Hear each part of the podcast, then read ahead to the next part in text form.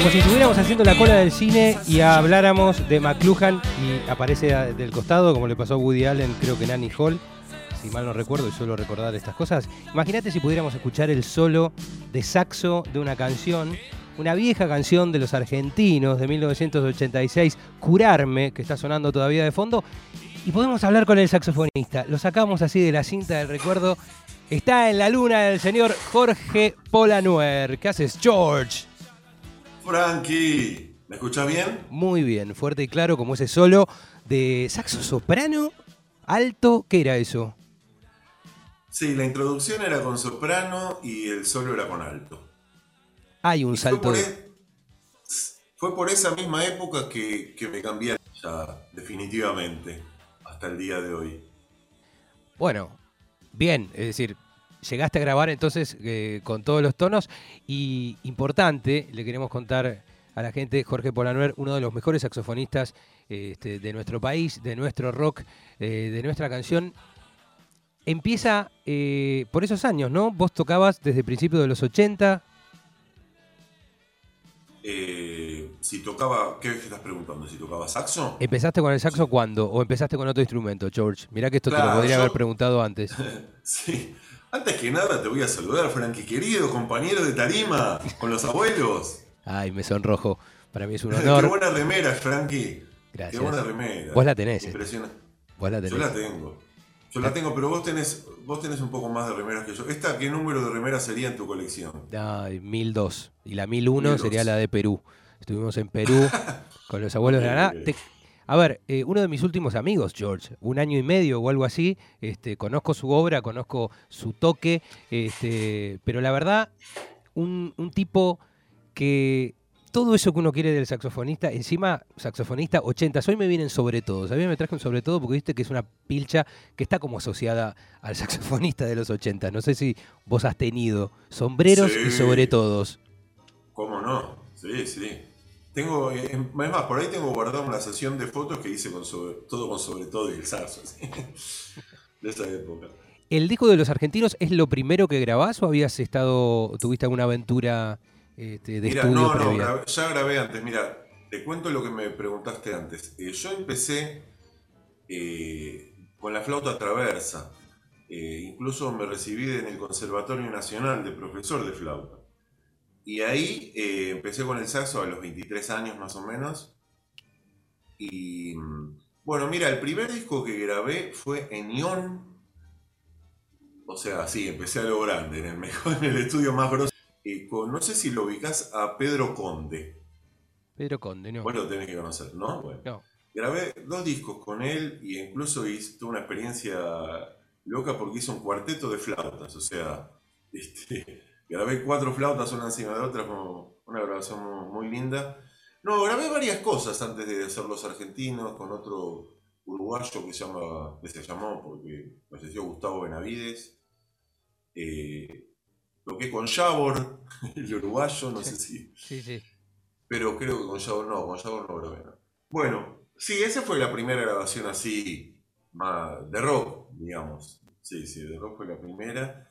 Este, y bueno, y estuve un tiempo con ese grupo, muy lindo, muy divertido, así nos paseamos por los Badía y, etcétera, y los programas que estaban en boga. ¿Feliz Domingo llegaron a ser? ¿Feliz Domingo no? No sabés que toqué una vez en Feliz Domingo, pero no me acuerdo con quién. Yo sé que tocaste, tengo un dato fuerte para, para el final de... A ver, a ver. No, no, no, lo voy a decir sobre el final. No puedo, ah, no puedo matar al protagonista en la segunda escena. Dame un rato, dame un rato que lo voy a tirar sobre el final. Este, igual te imaginas por dónde viene. Ahora, este, te voy a presentar a mi compañera, la señorita Griselda Angelo, la, chica del jazz. ¿Cómo estás, George? Griselda, no te veo, pero bueno. Acá, acá estamos. Yo te veo. Por lo menos yo te puedo ah, ver a vos. Eso es lo importante. Bueno. Qué placer tenerte acá. Sí, bueno, gracias, igualmente. Grisel, que comparte eh, solos permanentemente eh, de saxos y de otros instrumentos eh, arriba del escenario, tal vez no sepa, pero en el año 86, además de ganar mundiales, los argentinos, esta banda de Javier Fata, se presentaban en muchos programas de la televisión. Vos te integraste, ya estaba Willy Crook, llegó a grabar Willy, grabaron los dos en el disco, tengo entendido. Claro, Mira, no la tengo muy clara, pero me parece que él había tocado de invitado con Willy, eh, con los argentinos y, lo invitaron a grabar ese tema y creo que yo entré en plena grabación, por lo cual grabé otros dos temas, creo que dos o tres temas del disco. Este, yo con Willy Cruz tengo dos veces entré cuando él se iba de los grupos, ¿viste? Con los abuelos fue así. Los abuelos sí. Es que es exactamente ese momento. En el TAI 6, eh, Willy entró a la formación de los abuelos, que es parecida a la formación actual, con Cubero, con Juan del Barrio, bueno, con Chocofogo, que se nos fue el año pasado. Este, y ahí entró y poquito tiempo antes, el reemplazo había sido justamente el tuyo. Él grabó en el tema eh, Hablando en japonés, que fue como el hit. Este de que escuchábamos Curarme fue como el segundo corte, pero Hablando en japonés era una canción que sonaba todo el tiempo en la radio. Sí, sí, todo el tiempo. Sí, sí, bueno, después de eso viene la aventura con eh, Los Abuelos de la Nada. Una parte de no poder creer tocar con uno de los pioneros del rock argentino, un tipo intensísimo, con uno de nuestros grandes poetas y todo lo que ya sabemos. Si profundizamos y hablamos de Miguel, nos vamos a quebrar al aire. Pero te pregunto, ¿cómo es, eh, cómo entraste y cómo termina ese episodio con lo que todos sabemos? Ponele eh, sobre mediados del 87, creo que entraste vos, hasta, hasta el final, a principios del 88, que, que se nos fue. Así es, sí. Bueno, para mí fue muy, muy fuerte, muy emotivo porque yo prácticamente me crié con Miguel Abuelo porque mi hermano tocaba, en mi casa sonaba, mi hermano tocaba la guitarra cuando yo era bastante, bastante chico, este, mariposas de madera, mi amigo ya partió, este, así que yo ni sabía, ni sabía quién era, él tocaba, él lo tenía en su repertorio, pero directamente crecí con esos temas.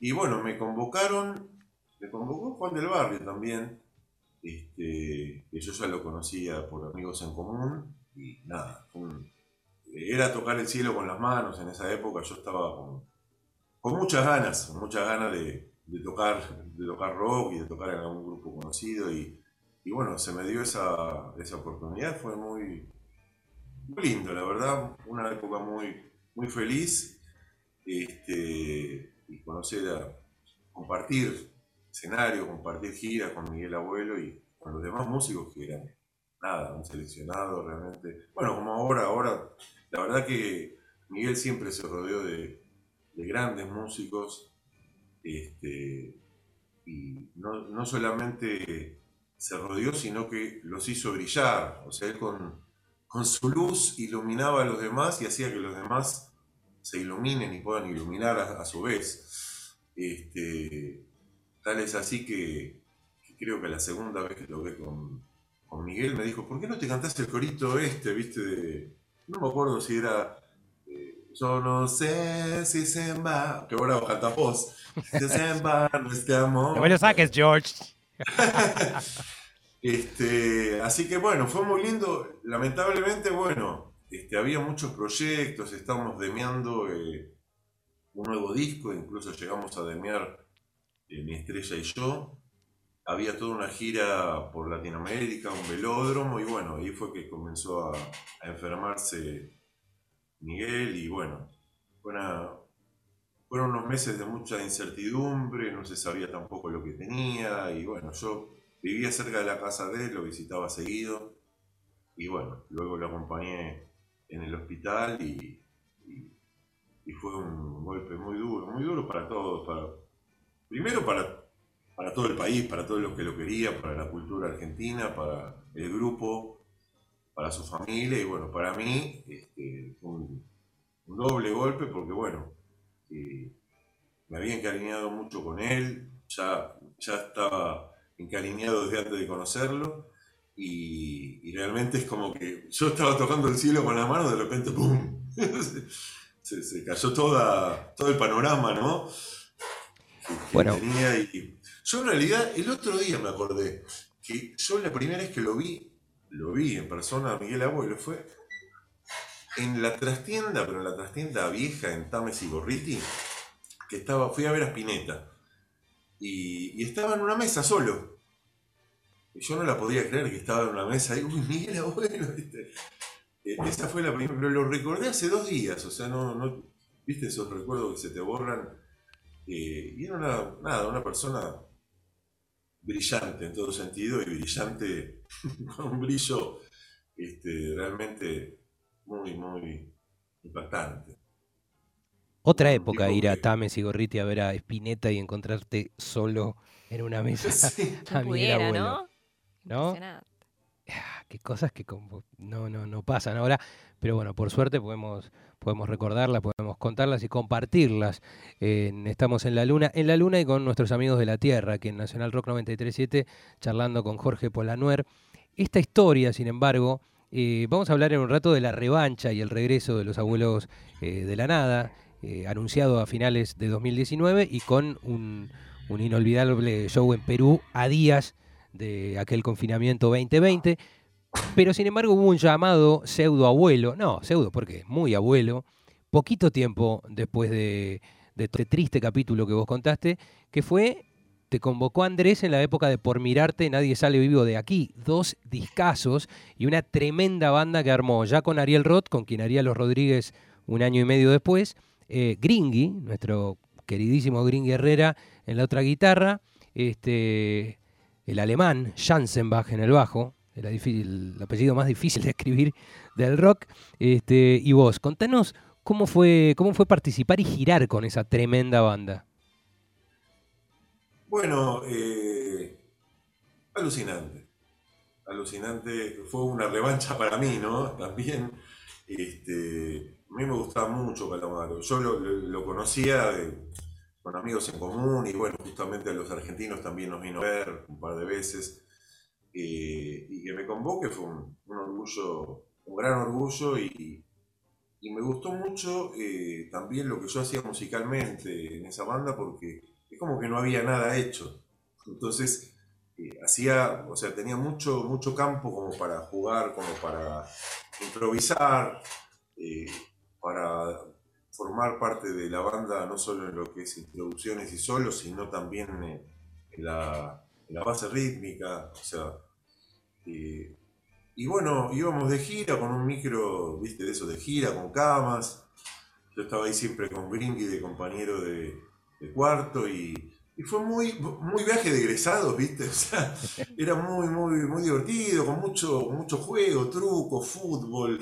Este, después, después de los shows estábamos en el micro con un cassette, que con un pasacassette chiquitito que tenía Andrés y escuchábamos ahí todos todos amontonados, grababa todo. que habíamos hecho, ¿no? Calamaro eh, grababa todo, dicen.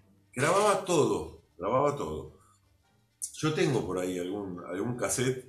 Este, no solo grababa, era un. Andrés eh, también era una persona que. Eh, a ver, por ejemplo, a mí me grababa compilados de, música para que yo escuche. Hugh Lewis, me dijiste que te hizo escuchar. Exactamente. Bueno, me hizo escuchar eh, a Stevie Ray Vaughan, es uno de los que más recuerdo que me haya hecho escuchar, que me vuelve a la cabeza en ese momento. Eh, tenía una discoteca increíble, increíble, de todo lo que te puedas imaginar, era bueno, es muy ecléctico. Así que, eh, nada, contagiaba esas cosas, me prestaba ropa, por ejemplo, para los shows, o sea, una cosa muy, muy, este, de mucha confianza. Este. Te puso el apodo Jordi, que muchos hasta el día de hoy yo te intercalo un George y un Jordi, este, así te puso así, te firmó en los discos. Así es. No, Jordi en realidad, yo estuve un, año por Europa, por las Europas y mucho tiempo en, Barcelona y ahí me, ahí me empezaron a llamar Jordi. Este, y ahí, bueno, también eh, Ariel sobre todo tomó la aposta de llamarme Jordi y ahí ya, este, ya quedó. Quedó el Jordi que algunos todavía me llaman Jordi. algunos amigos, algunas personas por ahí relacionadas con, la música, con el rock, me siguen llamando Jordi. Eh, me gusta, me gusta el Jordi.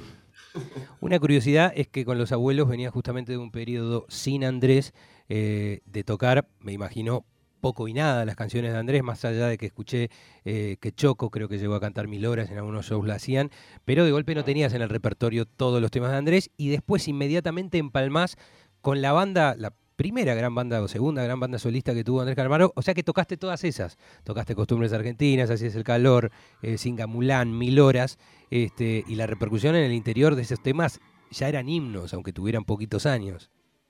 Y sí, y sí. Eh, eran himnos y, y hemos tocado en estadios. Este, realmente fue, fue muy lindo y sí, con los abuelos eh, hacíamos los temas de Calamaro, no sé si todos, pero mil horas, costumbres argentinas, creo que, bueno, ya la memoria no me da para tanto, pero creo que sí tocamos algunos calamar, calamarones.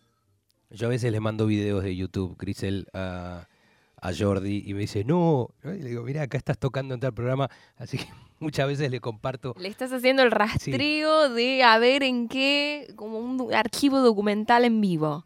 Bueno, es que esas son las, así como hoy hablábamos de no sé si podés ir a la trastienda a ver a, a la vieja trastienda a ver a Spinetta y encontrarte con Miguel sentado, ¿no? Tenés que hacer este, como un viaje en el tiempo, pero sí podés a través de YouTube y demás encontrar este, viejos archivos de rock. El programa, por ejemplo, te voy a llevar acá, el programa de Hugo Guerrero Martínez, esa actuación histórica de la última formación de los abuelos, con vos tocando ese hermosísimo eh, intro de saxo este, del tema que no podías encontrar en ningún lado, porque a diferencia, hoy escuchamos los argentinos, los argentinos no están en Spotify o en plataformas, pero de última lo puedes encontrar ripiado de vinilo en YouTube y si tenés tocadisco y lo conseguís al disco, que debe ser caro y difícil, lo conseguís.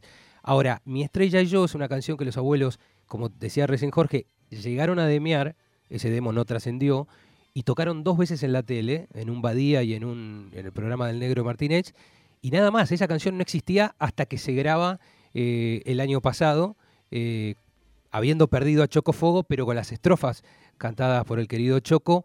Contanos de esta experiencia de grabar una canción treinta y pico de años después.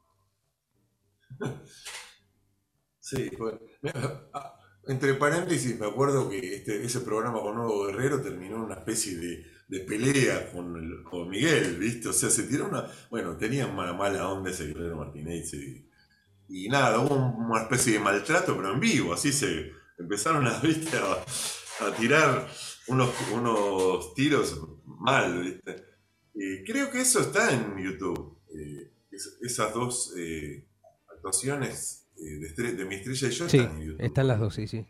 Sí. Este, y bueno, no, tocarlo ahora era, era una de las cosas, una de las materias pendientes de, de hace tantos años, porque es un tema muy, muy querido, me representa mucho esa época en la que yo toqué con él, porque, este, porque es el tema nuevo que había en esa época. Y bueno, y ahora la verdad que estoy re contento de cómo quedó esta nueva versión. Eh, generalmente estoy contento con, todo el disco porque eh, la verdad que suena, suena bien, siempre, son excelentes, todos son excelentes músicos, incluyéndote a vos, obviamente. Este, y todas las versiones de, todos los temas me parece que, no, no te diría, no puedo decir superan o no superan, no se trata de eso, pero son este, muy lindas versiones, renovadas, frescas y a la vez manteniendo la esencia de los temas. Eh, así que realmente son los abuelos de la nada. Esté o no esté Miguel en vida, está, eh, ya sabemos que antes de fallecer él tiró un mensaje a todos de que no me lloren, crezcan, él deseaba que esto siga y la verdad que no hay razón para que no siga. Este, Imagínate todo ese repertorio de temas increíbles que forman parte de la cultura argentina, del inconsciente colectivo, de que no se toquen más en vivo, que solamente los...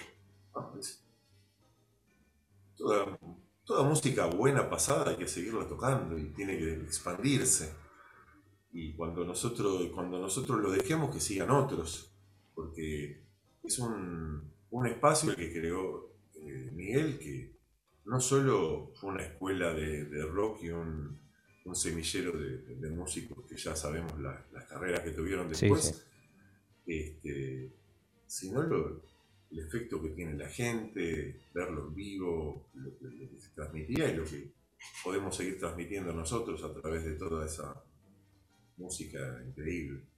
Más allá de disentir con esto que dice de estar a la altura de estos tremendos músicos, obviamente, este, ellos son los abuelos de la nada.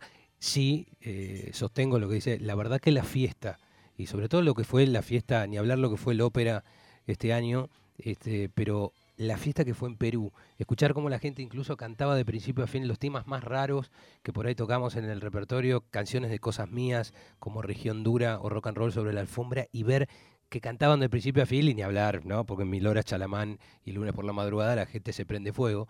Pero es lo que vos decís, una fiesta que no merece terminar, ¿no? Aún con el dolor de haber perdido a uno de nuestros mejores hombres.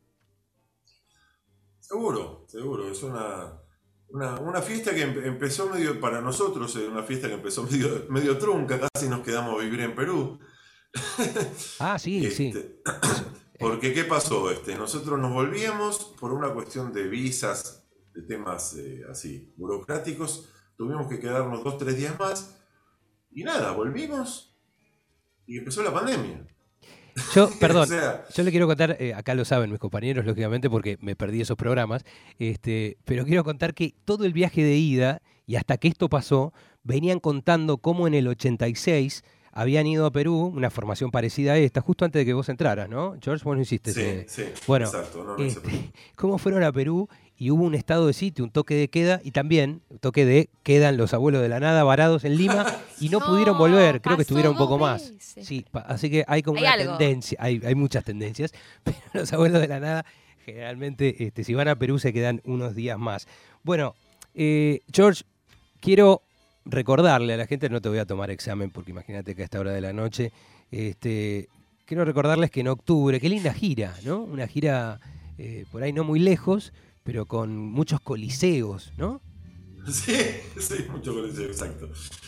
Bueno, este, le mandamos también un, fuerte abrazo a Juan Almada, que hace Juan Manuel Almada, hace todo esto posible. En octubre, el 15, eh, los abuelos van a estar en Teatro de Morón, el 22 de octubre en Teatro de Canning, 23 en Teatro Broadway en Rosario, tremendo show ahí, 29 en el Teatro Coliseo de La Plata, todavía no voy ni por la mitad, ¿eh? el 30 en el Granny Ituzaingó, en noviembre vamos a estar el 6 en el Nini Marshall de Tigre, el 12 en el Teatro Coliseo de Buenos Aires, atención, y el 26 Teatro Coliseo de Zárate, por último el 27 de noviembre en el Coliseo de Lomas. Lomas. El 29 cumple año yo, así que vamos a tocar en mi casa. En el Coliseo de Jorge, ahí está. Mañana Cerramos la gira de Coliseo. Gran desayuno. El El Coliseo ya sabes, entonces, la mañana del 30 va a ser este, un desayuno de campeones. Eh, George, vamos a escuchar. Eh, uno es el tema del que hablábamos recién. Vamos a invitar a D'Angelo, que ya lo ha escuchado acá, mi estrella y yo, eh, con pasajes de la voz de Choco, que también cantaba originalmente en esa versión de Los Abuelos del 87. y el otro tema, vos tocás en Ni Hablar, ¿no? De Calamaro. Ese saxo divino que la gente no le puso cara a ese saxofonista, sos vos. Así es. Y también estás en eh, No me vuelvas la espalda por eso. Sí, en ese disco Nadie se habla vivo de aquí, toqué casi todos los temas. Por ahí en algunos más participación, no estaba más notorio, pero si, si escuchás bien, en algún modo vas a encontrar un saxo. Creo que el único tema que no toqué es. Eh, pasemos a otro pasemos otro tema. Sí, sí, que no tiene saxo, es verdad. Este, ay, qué cosa, ¿no? Escucharla por la radio y decir, ay, justo en esta, Andrelo, ¿te parece la Adi de esta justo? ¿Qué? Bueno, ay, qué contrariedad. Bueno, este, fue un placer, un placer que te des una vuelta por la luna, Jorge querido, sabes que te quiero mucho. Y siempre invitado. Es largo el viaje y es costoso, pero si querés venir al satélite, ya sabes. Obvio, sí, sí. Con mi propio cohete, con mi propia nave.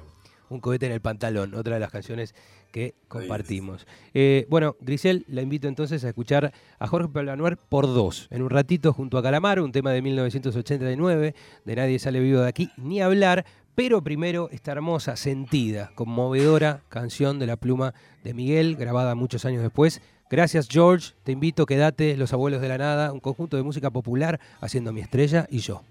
Gracias Frank.